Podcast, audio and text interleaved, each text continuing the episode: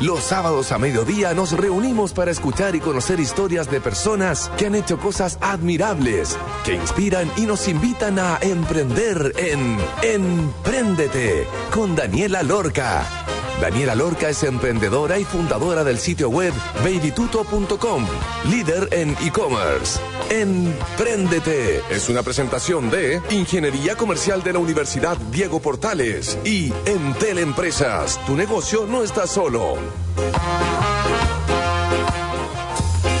Todos los auditores de Radio Agricultura, estamos en un programa más de Emprendete. Hoy día los dejo súper invitados a escuchar la entrevista de Thomas Kimber, el cofundador y CEO de la marca Carun, esa marca preciosa que hace anteojos de sol y ópticos, cómo lo hizo, cómo nació la idea, cómo ha sido el proceso y en qué están, es lo que estaremos escuchando hoy. Así que quedan muy invitados a escuchar la entrevista, gracias a la gentileza de Entel.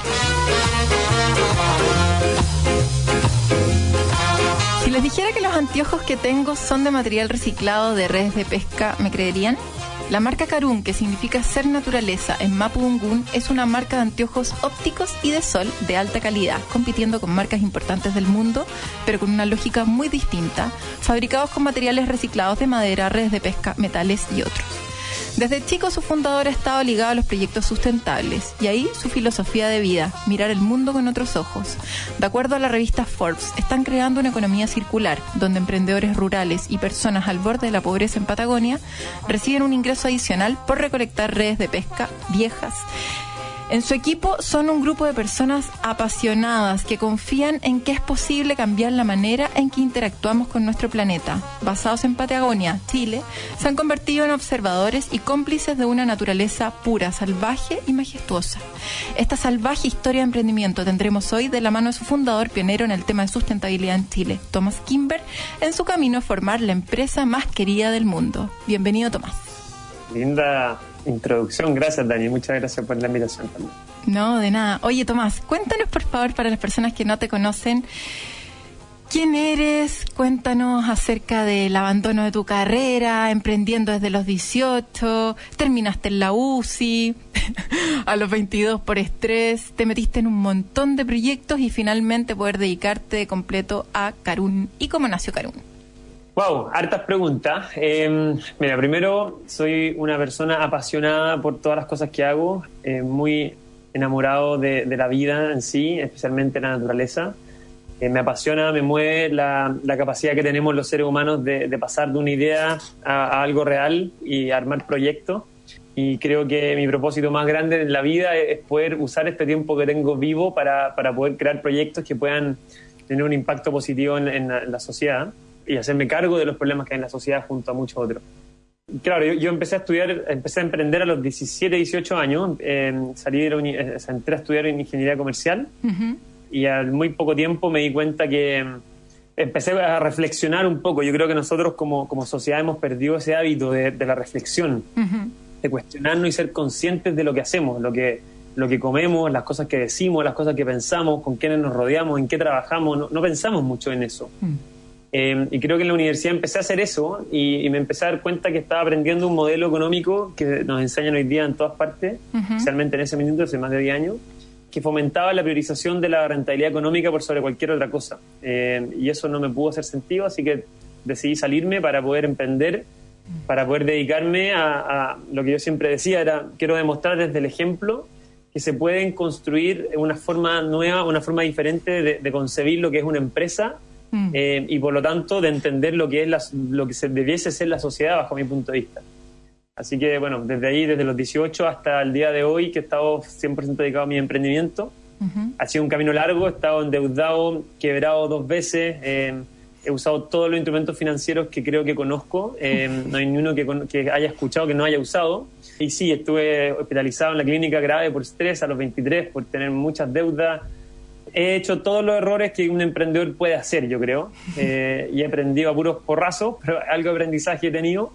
Y hoy día tengo la suerte de estar rodeado de gente increíble que comparte mis valores y que estamos construyendo algo que al final del día, además de hacer un impacto, nos puede hacer felices en este camino.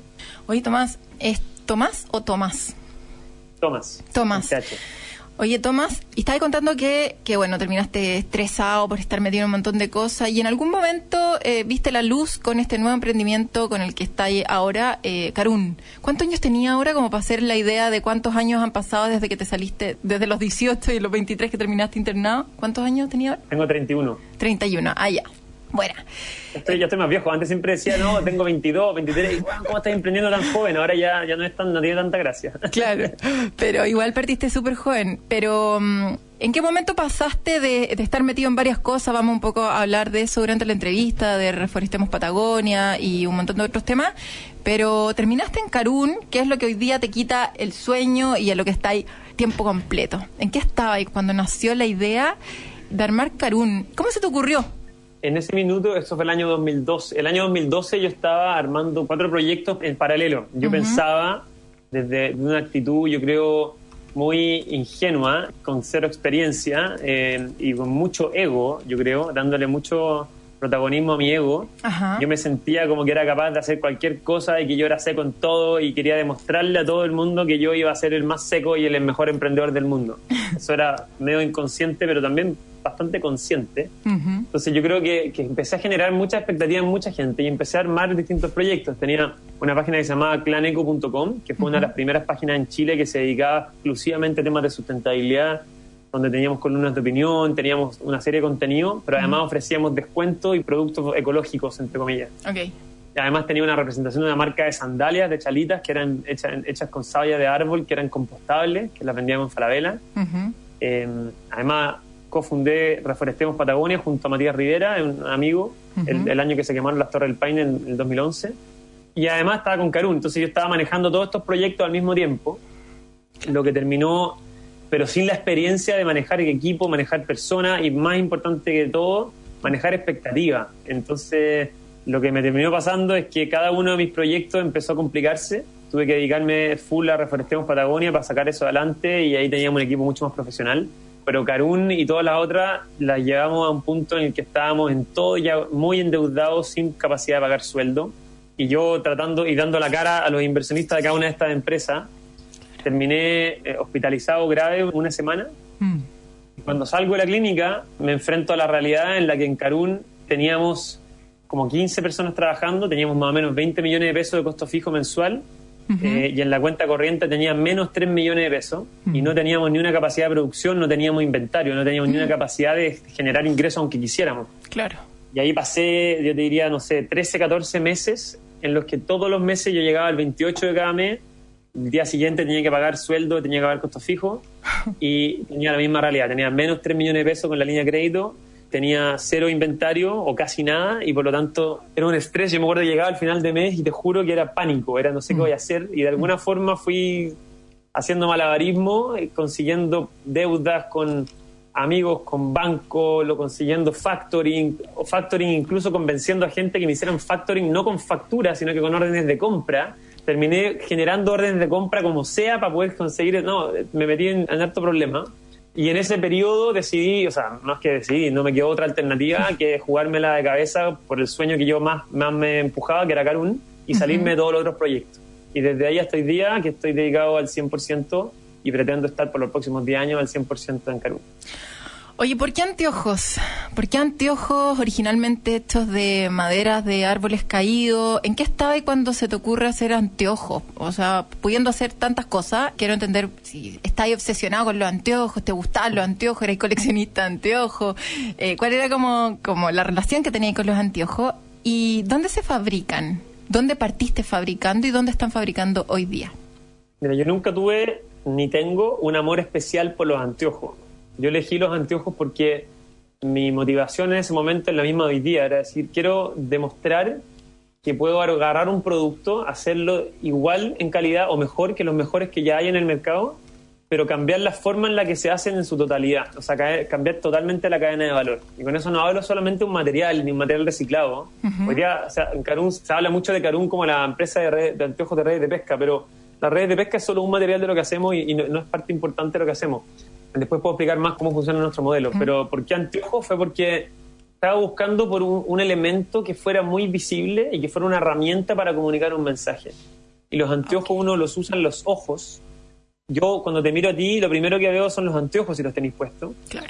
Y además son, son un, un elemento dentro de una industria, que es la industria de la moda, que es una de las industrias más grandes y más contaminantes del mundo. Entonces dije, si yo puedo hacer, en ese minuto estaban muy de moda los anteojos de plástico fosforescente, y me llamaba la atención como todos usaban eso, y que si yo puedo acceder a ese fenómeno de que de repente algo se pone de moda y todos lo usan, pero lo puedo, lo puedo hacer a través de un producto hecho totalmente diferente, que acarrea un mensaje de armonía con la naturaleza, entonces quizá el impacto que puedo hacer es muy, muy grande. Eh, a través del mensaje, no necesariamente a través del producto en sí. Sí. Y dije, bueno, voy a hacerlo con los anteojos hasta que, hasta que logremos que sea la marca sustentable de anteojos más respetada del mundo, para que usemos eso como un trampolín para convertir a Carun como la marca más querida y respetada del mundo a lo largo de muchas industrias. Y eso es la lógica y por eso partimos con anteojos y, y hoy día seguimos enfocados en eso. ¿Dónde partiste fabricando estos anteojos? ¿Acá en Chile? En Chile, en Chile, en Santiago. La- al principio lo que yo quería hacer era hacerlo con madera, de árboles Sí. caídos. Eso estoy hablando del año 2009-2010. O sea, Ajá. antes de que existieran los anteojos de madera, hoy día son súper conocidos, pero en esa época no, no había ni una marca que hubiera hecho eso. Sí. No que yo supiera. Después me enteré que en Austria había una que eran muy secos y son muy secos. Y ahí me junté con miles de, o sea, con muchas personas, eh, artesanos en la Florida, artesanos en La Pintana, de hecho, en la- artesanos acá en Pucón, en Puerto Vara, buscando al mejor artesano que me ayudara a hacer un anteojo de madera. Y muy rápidamente me frustré mucho y me di cuenta que no era una artesanía, sino que además era, era combinar el oficio de la artesanía con la tecnología, con el diseño, con la ingeniería. Y ahí estuvimos años hasta que logramos hacer el primer prototipo, que hoy día lo veo y me, me da mucha risa porque era muy, muy rudimentario, muy básico, pero eso nos sirvió para levantar el primer capital y para, para armar los cimientos de lo que es Caruna hoy día. Bien, o sea, partieron fabricando en Chile, ¿siguen fabricando en Chile o ahora están fabricando en otra parte? Seguimos fabricando en Chile una sola colección de volumen bajo, que es una colección hecha a mano acá en Puerto Vara, que es bien específica, bien exclusiva, hecho con cuero de salmón, hecho con alerces rescatados de los ríos, precioso. Sí. Pero el 99% de la producción lo hacemos en Italia y en Turquía. Bien. Oye, Empresa B, me imagino, obviamente, eh, reconocido a nivel mundial por su participación en esta economía circular. ¿Cómo funciona el modelo de negocio? Hablemos acerca de eso, de, de cómo estas personas, estos pescadores probablemente que están recolectando las mallas para una colección, que es la línea Ocean, creo que se llama, que es la de, la de red de pesca, que es en conjunto con otra marca. Cuéntanos un poco acerca de eso y del modelo de negocio. Mira, la forma en la que yo explico lo que es Carune, nosotros somos una empresa B que lo que hacemos es conectamos la conservación de la naturaleza con el empoderamiento de comunidades rurales a través de la innovación en productos y servicios. Ajá. y usamos el storytelling como una herramienta de inspiración para el mundo. Entonces, ¿qué significa eso? Que, que finalmente parte, todo nuestro modelo de negocio incluye dentro de la cadena de valor de los productos al trabajo directo con comunidades rurales y con naturaleza. Sí.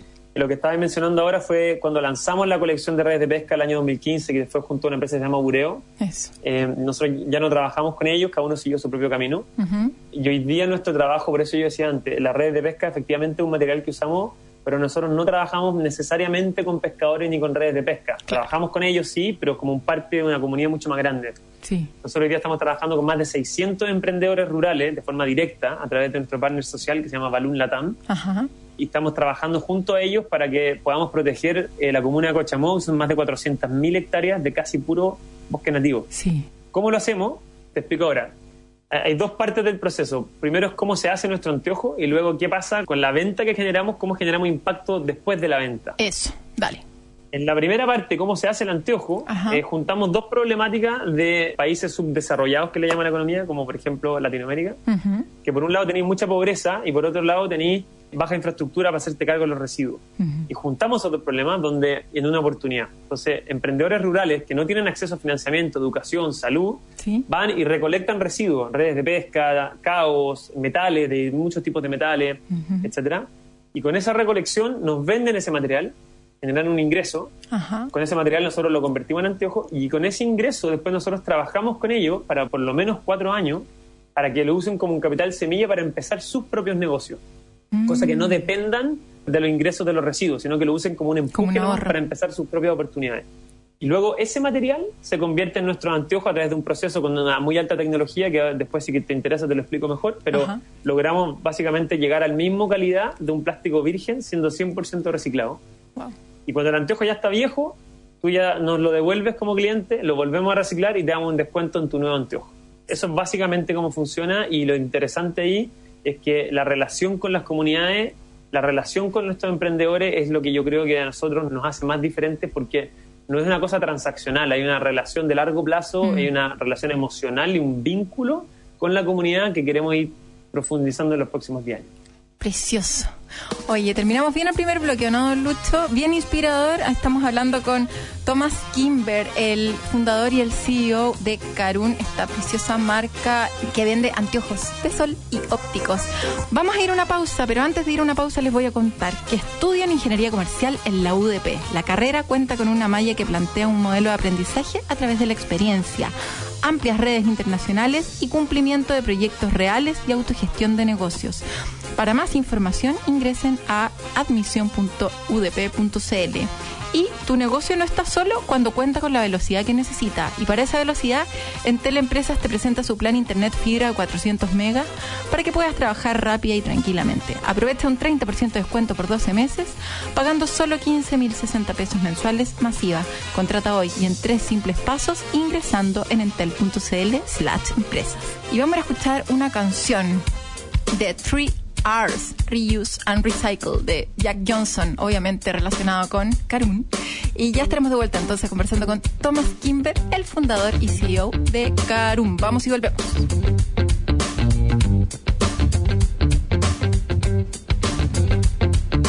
Three, it's a magic number. Yes, it is. It's a magic number. Because two times three is. Three times six is. 18. And the 18th letter in the alphabet is. R. Yeah. We got three R's we're gonna talk about today. We gotta learn to reduce, reuse, recycle. Reduce, reuse, recycle. Reduce, reuse, recycle. Reduce, reuse, recycle. Well, if you're going to the market to buy some juice, you gotta bring your own bags and you learn to reduce your waste. We gotta learn to reduce. And if your brother or your sister's got some cool clothes, you could try them on before you buy some more of those reuse. We gotta learn to reuse. And if the first two R's don't work out, and if you gotta make some trash, well, don't throw it out. Recycle. We gotta learn to recycle.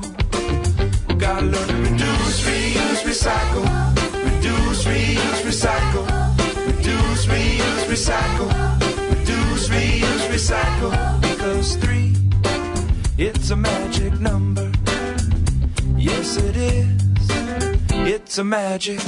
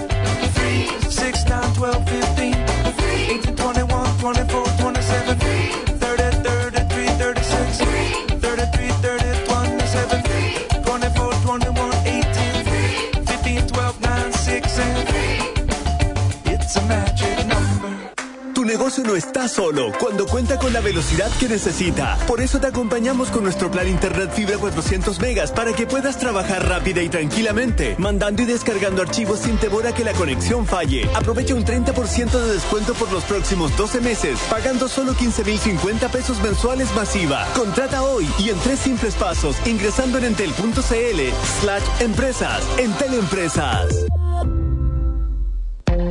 La carrera de Ingeniería Comercial UDP cuenta con una malla que plantea un modelo de aprendizaje a través de la experiencia, amplias redes internacionales y cumplimiento de proyectos reales y autogestión de negocios. Cuenta con tres menciones, Administración, Economía y Emprendimiento.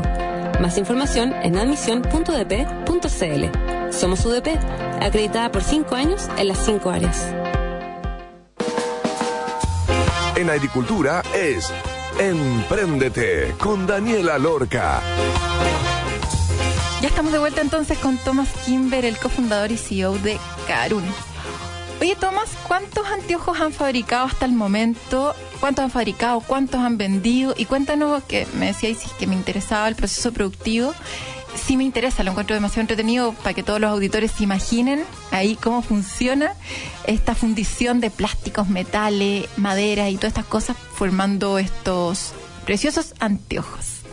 Obvio. Mira, hasta ahora yo te diría, nosotros partimos muy diferente a la gran mayoría de los emprendimientos en el sentido de que nosotros nunca partimos con un modelo de negocio definido o con un producto necesariamente bien definido y tratar de vender lo más posible. Yo partí al menos con una marca muy clara y un propósito muy definido, donde le hemos puesto mucho foco estos últimos ocho años a armar un modelo un, que nosotros le llamamos el modelo Carun de desarrollo consciente, es la manera que te acabo de explicar en forma resumida de cómo hacemos los productos y cómo trabajamos con las comunidades, etcétera. Sí. Y en una marca que representa eso. Y luego, ahora que ya tenemos todo eso armado, que al final era básicamente armarlo para poder diferenciarnos de cualquier marca del mundo, para poder competir internacionalmente Ajá. y tener la escala para hacerlo, que es otro tema. Tú puedes armar algo muy lindo, pero no tener la escala para poder crecer y competir. Entonces, hoy día hemos armado esta propuesta de valor, tanto a nivel de marca como a nivel comercial, para poder empezar a crecer. En ese contexto, hasta ahora, en el pasado, no hemos vendido volúmenes tan significativos. Yo creo que en, en la historia hemos vendido total 30.000 anteojos. Bueno, Eh, pero harto. Pero, claro, Ajá. pero ahora, por ejemplo, este año ya vendimos 150.000 anteojos, porque nos estamos pegando un crecimiento muy, muy grande. Este Estamos año- lanzando ahora en ¿2020 o 2021? enero. ¿En enero? Sí, acabamos, ayer facturamos ayer facturamos 50.000 y vamos a facturar 70.000 más en un próximo mes. Wow. ¿Y por qué? Porque acabamos de bueno llegar a una, una alianza global con un- uno de los retailers ópticos más grandes del mundo. Vamos a lanzar en marzo en más de nueve países en Europa, más tres países en Latinoamérica, más Estados Unidos Ya. con un deployment comercial muy, muy ambicioso. Entonces vamos a pasar de ser una empresa chilena con base en Chile y principalmente mercado chileno con algo en Europa, a pasar a, a todo Estados Unidos, a 15 países de Europa, más 5 países en Latinoamérica en, en menos de, de 8 meses. Entonces es un crecimiento muy, muy grande y ahora hemos estado, bueno, lo lindo es que tenemos ya la cadena de valor, tenemos toda la parte como detrás para poder hacer ese crecimiento. Hablemos acerca de eso, de los canales de distribución, de estas asociaciones con las ópticas, en donde es buena, porque las ópticas te compran a ti los anteojos y tú ya listo, como que no hay una venta como en verde, normalmente como en el e-commerce, que de repente dependís del, del stock del proveedor, sino que te mandan la orden de compra, mandaste la factura, mandaste los anteojos, listo. No listo, porque ahora viene la pega de hacer la pega para que se venda en punto de venta y eso es una pega. Ah, y esa es compartida. No es Sí, necesariamente. total. Y, Ah, vale, un rol vale. muy protagónico ahí. Ah, Hay bueno. compromiso de presupuesto de marketing, de Claro. capacitación a punto de venta, bueno, una serie de cosas. Claro, claro. Pero ellos no te compran el anteojo en sí, te compran una parte del anteojo y cuando se venda te pagan la otra parte, ¿cómo es? No, no, ellos te abastecen en sus puntos de venta, te Sí. compran todo, ¿Ya? pero después para que eso siga pasando en el tiempo, mientras Ah, más claro. Tienes haya en la tienda, más, más están a seguir comprando, ¿cachai? Sí, perfecto. Pero nuestra pega ahí es hacer que la gente que vaya a las tiendas compre Carun y no compre Ray-Ban. Claro. Y ese es el desafío que tenemos para los próximos tres años. Oye, hablemos acerca de eso, de los canales de distribución. ¿Cuáles tienen actualmente y cuál es el que te funciona mejor? ¿Tienen su propia página web, carun.cl, creo que? Ahí nos podéis recordar la página. Carunworld.com tenemos. Eso. Sí, mira, nosotros hemos, bueno, hemos pasado por todas las estrategias de distribución que podemos, hemos testeado todo. Ya. De hecho, teníamos la ambición de ser una direct to consumer. eh, creo que un poco lo que hacen ustedes como Baby Tuto, Sí. o al menos así como partieron, no sé, hoy día. Sí. Y quisimos hacer eso a nivel mundial en Europa y en Estados Unidos y nos dimos cuenta que, que no era tan, Tan simple como suena. Y los niveles de capital que necesitáis son gigantes, especialmente si queréis competir en, en continentes como eso. Entonces, hoy día tenemos una estrategia omnicanal, donde tenemos una... Estamos usando casi todos los canales que hay, donde el gran foco está en nuestro e-commerce propio. Ahí hemos desarrollado, la hemos desarrollado bastante bien, falta mucho por mejorar, pero creo que estamos contando el relato, la historia y todo Sí. y, y estamos teniendo eh, buen crecimiento. Pero uno de los canales principales para los próximos par de años eh, va a ser el canal óptico. La industria de los anteojos tiene hartas particularidades. Eh, una de ellas es que la gente compra anteojos en lugares en los que confía donde, que los anteojos son buenos. Y generalmente el 90% de la venta en la industria de anteojos se da en las ópticas Ok. a nivel mundial. Entonces, nuestro principal canal por ahora va a ser este partner con el que estamos entrando a, a casi todo el mundo. En Chile es Rotary Kraus. Rodri Kraus. Y, perdón, y además Sí, tenemos nuestras tiendas propias en Chile. Tenemos Ah. cuatro tiendas propias Tenemos una en Puerto Vara, tenemos, eh, perdón, tenemos tres, una en Puerto Vara, otra en Santiago y otra, y dos en Santiago, perdón. Y vamos a armar dos más que van a ser como nuestras flagship, como ya bien experienciales en Santiago este año. Y en el retail también venden, ¿o no? Patagonia, yo sé que están. En, en la tienda Patagonia están Carún, ¿o ¿no? Sí, y ese era el último que iba a decir, que también estamos, y además eso, iba a decir eso ahora justamente, que estamos en canales especializados también, tipo tiendas Patagonia, eh, tiendas Andes Gear, Andes Gear, en claro. hoteles Explora, eh, y en una serie de tiendas como que comparten nuestra filosofía y, y tipo de cliente. Sí, pues eso es importante, porque si está ahí así como metido en una en un ambiente nada que ver, cero reciclaje y todo, no hace sentido. Que, yo me imagino ahora cuando estáis diciendo Europa como en los centros de esquí, en lugares como full outdoor, como no sé, lugares de hacer bicicleta, deporte, salir a Willow Willow, ponte tú. No sé si están en Willow Willow, como en, en el hotel ahí. ¿Sí? ¿Están? Sí, estamos. Buena. Sí, estamos. Ya, ok. Sí, buena. Uno se imagina ahí como cuáles podrían ser esos lugares preciosos, bonitos, en donde podría terminar adquiriendo un anteojo óptico o de sol Carún. Oye, hablemos de financiamiento. Lograste una ronda con Brota cerca de 200 millones en una semana. Yo también levanté plata con Brota y uy, que fue pega esa cuestión. Es Mucha pega. Con Reforestemos también lograste levantar como un millón y medio de dólares. ¿Cuál es la facilidad que tenéis para levantar plata? Porque para mí ha sido como mi principal dolor de cabeza. He tenido que levantar plata tres veces y ha sido... La primera vez fue fácil, la segunda muy compleja y la tercera ahí con brota, pero dando la vida como siete meses. Hablemos de esa facilidad, de algún consejo para levantar plata y también las dificultades en un negocio en donde tener eh, altas utilidades será una consecuencia hacer las cosas bien conectados profundamente con los requerimientos que nos exige el planeta en nuestra generación de conciencia plena. Hablemos acerca de eso. Financiamiento y cómo linkeas esta utilidad en el fondo que no es tu principal propósito. O sea, lo que va a terminar siendo es que es una es algo que se da por defecto, haciendo las cosas firme ahí a, a tus creencias. Mira, yo he levantado, dijiste cuántas veces he levantado plata, yo, yo te diría que por lo menos he levantado unas 15, 18 veces. eh, 15. Por lo menos, yo te diría. ¿Ticket promedio? Eh, en promedio, unos 700 mil dólares. Hemos levantado como 9 millones de dólares hasta ahora, 8. Guau, Eh, no, más, perdón, como 10 millones de dólares hemos levantado. claro. Y a través de todos los instrumentos que pueden existir, casi todos los instrumentos. ¿Desde Corfo? es difícil. Desde varios fondos Corfo al principio cuando partimos, tanto del lado de emprendimiento como del lado de innovación también. Ajá.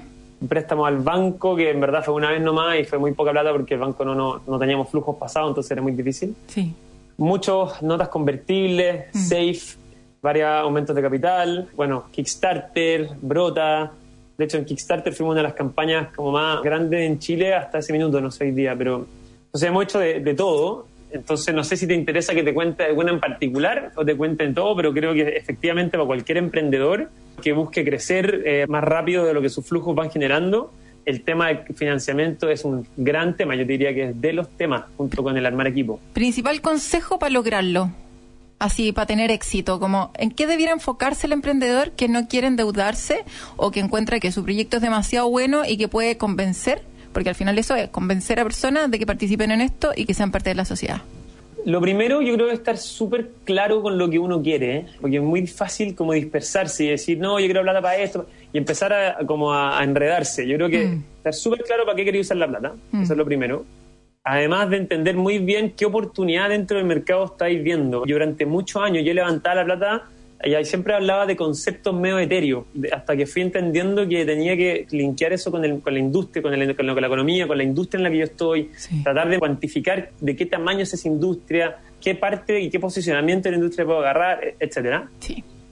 Segundo, creo que entender muy bien a cuál es tu target, cuál es tu cliente al que- al quien tú le estás hablando. Que a mí me costó muchos años tratar de descifrarlo. Cuando Eh, te decía el cliente, ¿el cliente final o al inversionista que estáis convenciendo? No, no, al cliente final. Porque al inversionista Al le va a importar como que tú entendáis muy bien tu negocio, ¿cachai? Claro. Y entonces te va a decir, pero ¿a quién le estáis vendiendo esta cuestión? Y si no tenía una respuesta clara, se hace difícil. Ujú.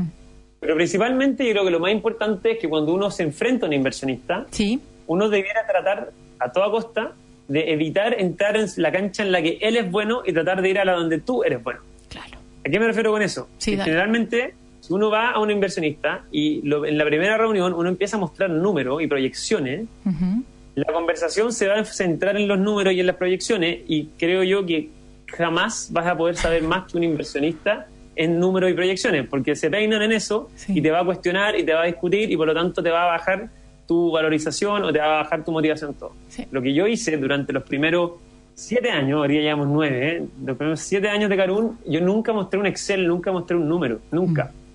Yo siempre lo llevaba a mi lado de la cancha, donde era el sueño, donde era la estrategia, donde era la visión de cómo lo íbamos a hacer, y los invitaba a sumarse y a involucrarse. Y de ahí los invitaba a hacerse socios. Claro. Eh, hoy día ya es distinto, hoy día tenemos números, todo, pero, pero en ese minuto no.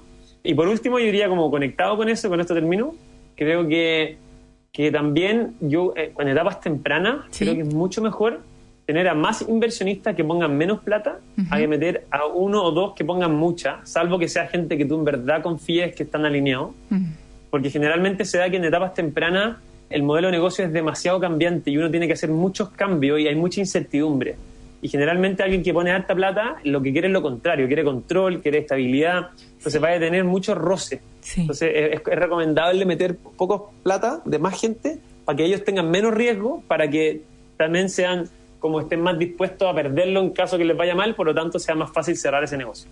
Buenísimo. largo, pero creo que Está perfecto. resume. Sí, y lo comparto completamente. Lo que yo le agregaría es, uno siempre se queda corto de repente, como cuando decís calcular para qué va a ser la plata y calcular bien cuánto, porque al final en cada aumento de capital me queda un poco corta y era, pero ¿por qué no vi esto? ¿Por qué como de repente eh, tener el, el escenario eh, más negativo, más conservador y, y levantarlo en función de eso para no tener que volver a pasar por un proceso de aumento de capital que es pérdida de foco, te tenés que salir del negocio, demasiadas reuniones, un desgaste impresionante.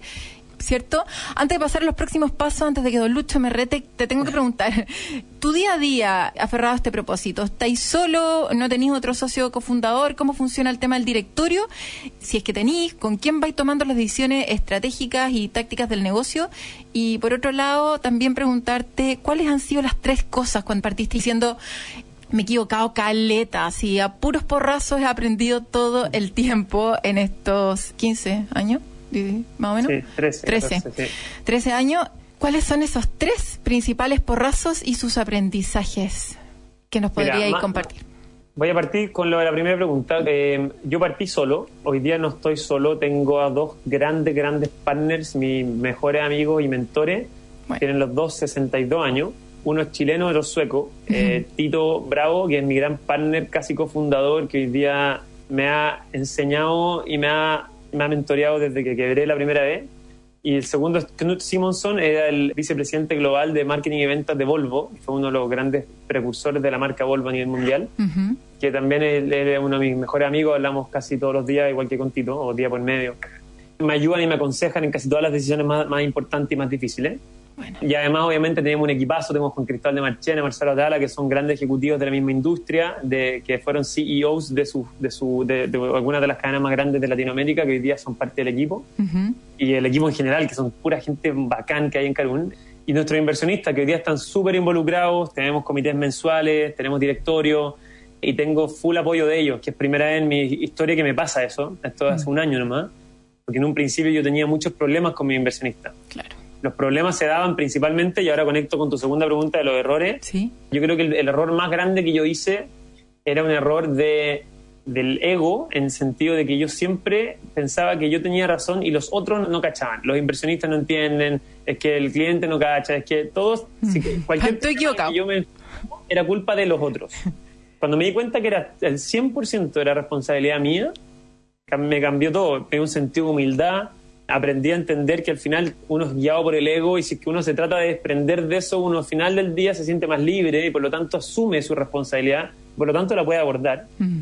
Y lo segundo, creo yo, en haber generado expectativas falsas, o sea, expectativas que yo no estaba consciente Mm. que las estaba generando y por lo tanto no sabía realmente si era capaz de, de cumplirlas. Claro. Cuando fui manejando las expectativas de, de la gente a mi alrededor, creo que las cosas me fueron mejorando y fui equivocándome mucho menos. Bueno. Y el tercero, y con esto cierro, el, me dijiste tres, así que Sí. digo tres. El, el tercero, las personas. Yo creo que en un principio yo siempre buscaba gente que entrara a Carún porque tenían plata y yo necesitaba desesperadamente plata. Mm. Y después me di cuenta que eso es una consecuencia, que realmente lo que yo necesitaba era gente que me diera amor, que me diera cariño, que me acompañara y nada más que eso. Mm. Y, y cuando me empecé a enfocar en eso, literalmente es un listado de la gente que yo sentía que compartían mis valores y que me podían entregar amor, y empecé a pedirles ayuda, todo cambió. Eso, eh, la plata empezó a ser mucho más fácil de conseguirla, porque ya tenía la- esta red de apoyo. Y hoy día creo que una de las pegas que yo más hago es hablar con esta red de apoyo que tengo en, en Chile, en Suecia, en Estados Unidos, en distintos lados, y voy pidiendo apoyo todo el tiempo. Bueno, bien. Oye, tremendo consejo para cerrar la entrevista con Thomas Kimber. Eh, me quedo ahí dando vuelta. Tocaste una yayita que tengo por ahí relacionada con eso todavía. Thomas, por favor, cuéntame los próximos pasos. ¿En qué están? ¿Qué se viene para este año, aparte de esta tremenda asociación con esta óptica que logrará posicionarlos en Estados Unidos, en Europa y en otras partes de Chile?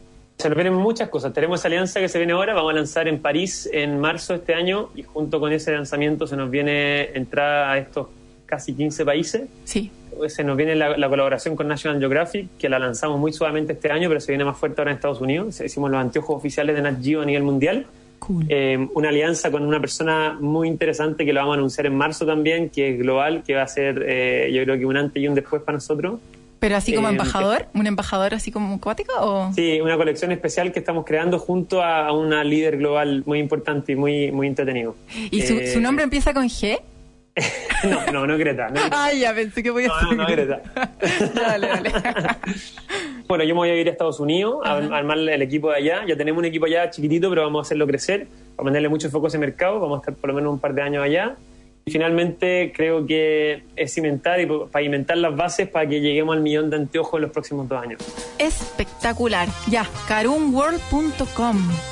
Les recordamos entonces la página web para que puedan adquirir estos preciosos anteojos de sol y ópticos de la mano de su cofundador y CEO, a quien tuvimos el placer de entrevistar hoy día, Thomas Kimber. Muchas gracias, Thomas, por tu tiempo, por todas las cosas que nos dijiste. Muy completa tu entrevista, así que me quedo muy, muy, muy, muy contenta. Y nada, pues estamos hablando, quedamos en contacto. De todas maneras, muchas gracias y felicitaciones por el programa. Creo que faltan espacios como este, así que te felicito. No, muchas gracias a ti. Oye, antes de ir a la- al, al siguiente bloque les voy a contar. Estudia Ingeniería Comercial en la UDP. La carrera cuenta con tres menciones, Administración, Economía y Emprendimiento. Para más información ingresa a admisión.udp.cl. ¿Te imaginas estar mandando un presupuesto y que tu conexión empieza a fallar? Bueno, eso no pasa cuando tienes internet fibra en Teleempresa. Aprovecha que su plan de 400 megas está con 30% de descuento por 12 meses, donde terminas pagando solo 15.060 pesos por mes masiva. Entra ya en entel.cl slash empresas. Vamos entonces al tercer bloque con nuestra querida Pauli Barahona y ya estamos de vuelta en Emprendete. Vamos y volvemos.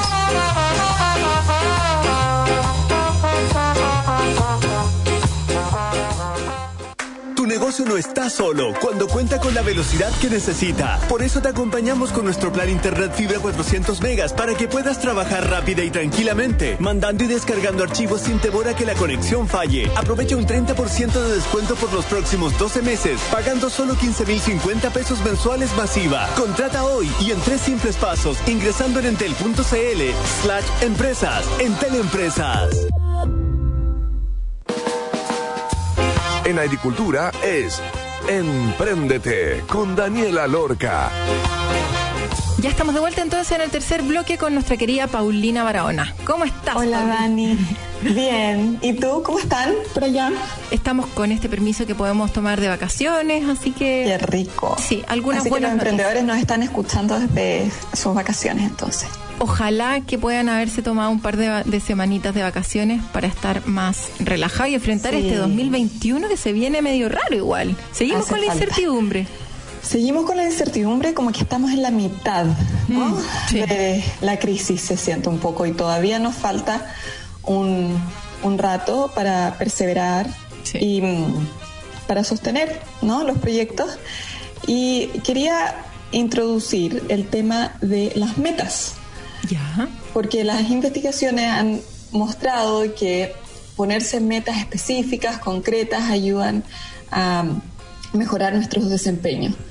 Entonces, ponerse metas en enero, ¿no? en un nuevo año, en general eh, es bueno para poder mejorar nuestro desempeño en el resto del año, pero en un año como este, donde nos sentimos como que estamos en la mitad de la crisis, ponerse metas puede ser aún más importante todavía porque nos puede ayudar como a mantenernos enfocados en nuestras prioridades y a orientar los recursos de una mejor manera, ¿no? Me encanta lo de las metas, como que siento que ordena, define el norte, como que hay claridad más o menos de cuando uno se define una meta, uno arma un plan de trabajo para llegar a la meta. Sin meta, como que uno anda medio a la deriva. Exactamente.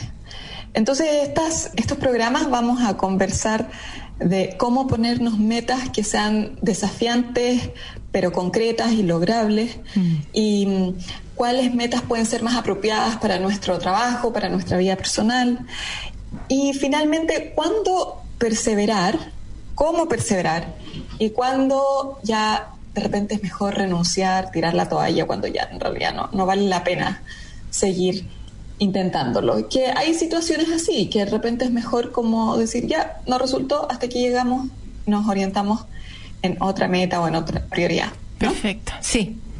Me hace todo el vamos a ir conversando de estos temas relacionados con las metas y un poco relacionado con la conversación del bloque anterior.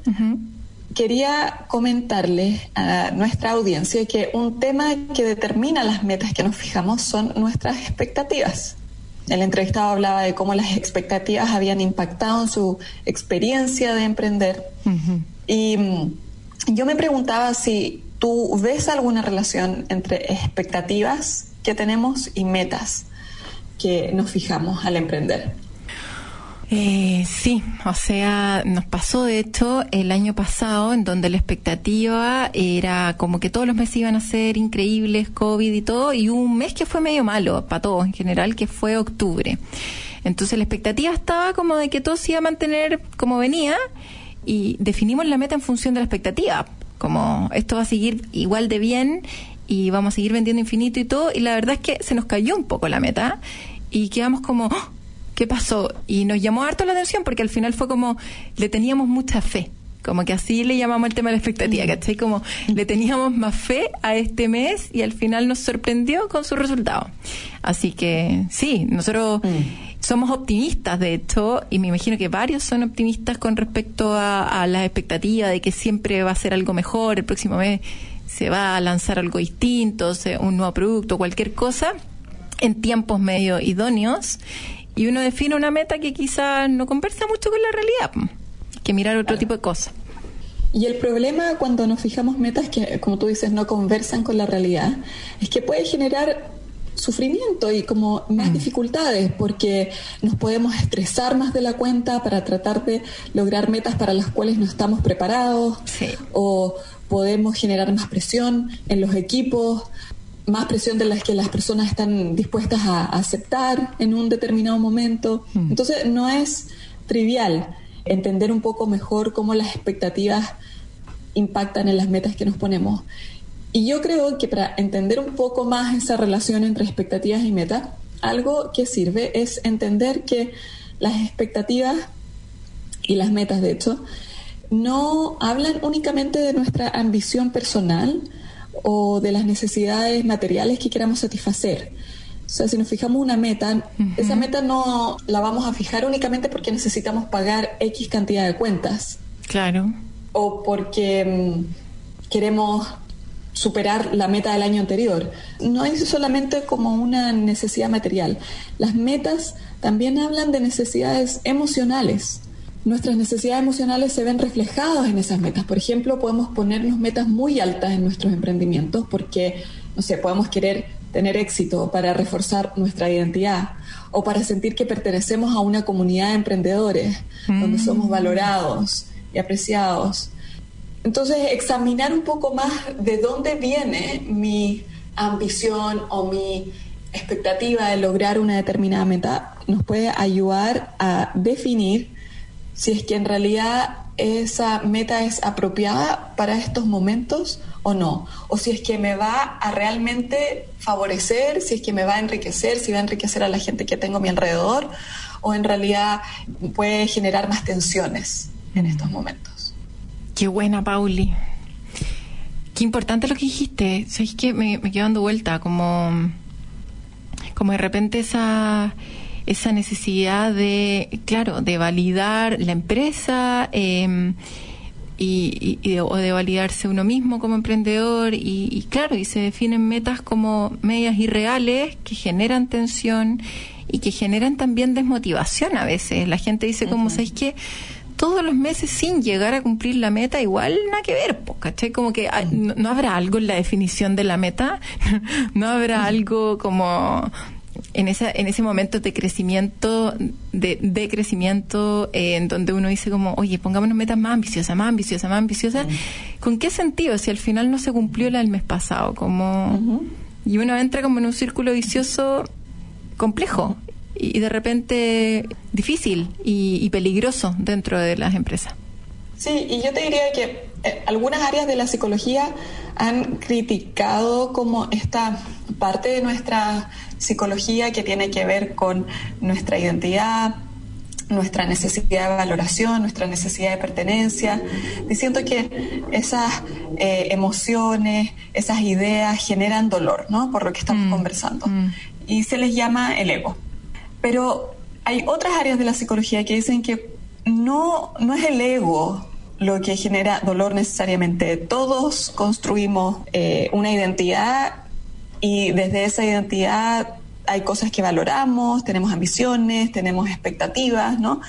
El tema no es la psicología de las expectativas o la valoración o las metas, el tema es seguir eso sin ninguna autorreflexión, sin ninguna autoconciencia, sin entender de dónde viene, ¿no? Claro. Entonces, si nosotros pensamos, si yo te digo, por ejemplo, quiero ser la psicóloga más exitosa de Latinoamérica, que puede ser como una meta eh, válida, ¿ok? Porque a lo mejor si es que logro eso puedo llegar a más personas con un mensaje que es importante o porque puedo eh, contratar más gente o porque puedo tener formar un equipo valioso, pero es lo indicado para este momento de mi carrera y lo estoy haciendo por qué fines, lo estoy haciendo porque quiero más reconocimiento, porque quiero pertenencia a una comunidad, porque quiero aportar a otros.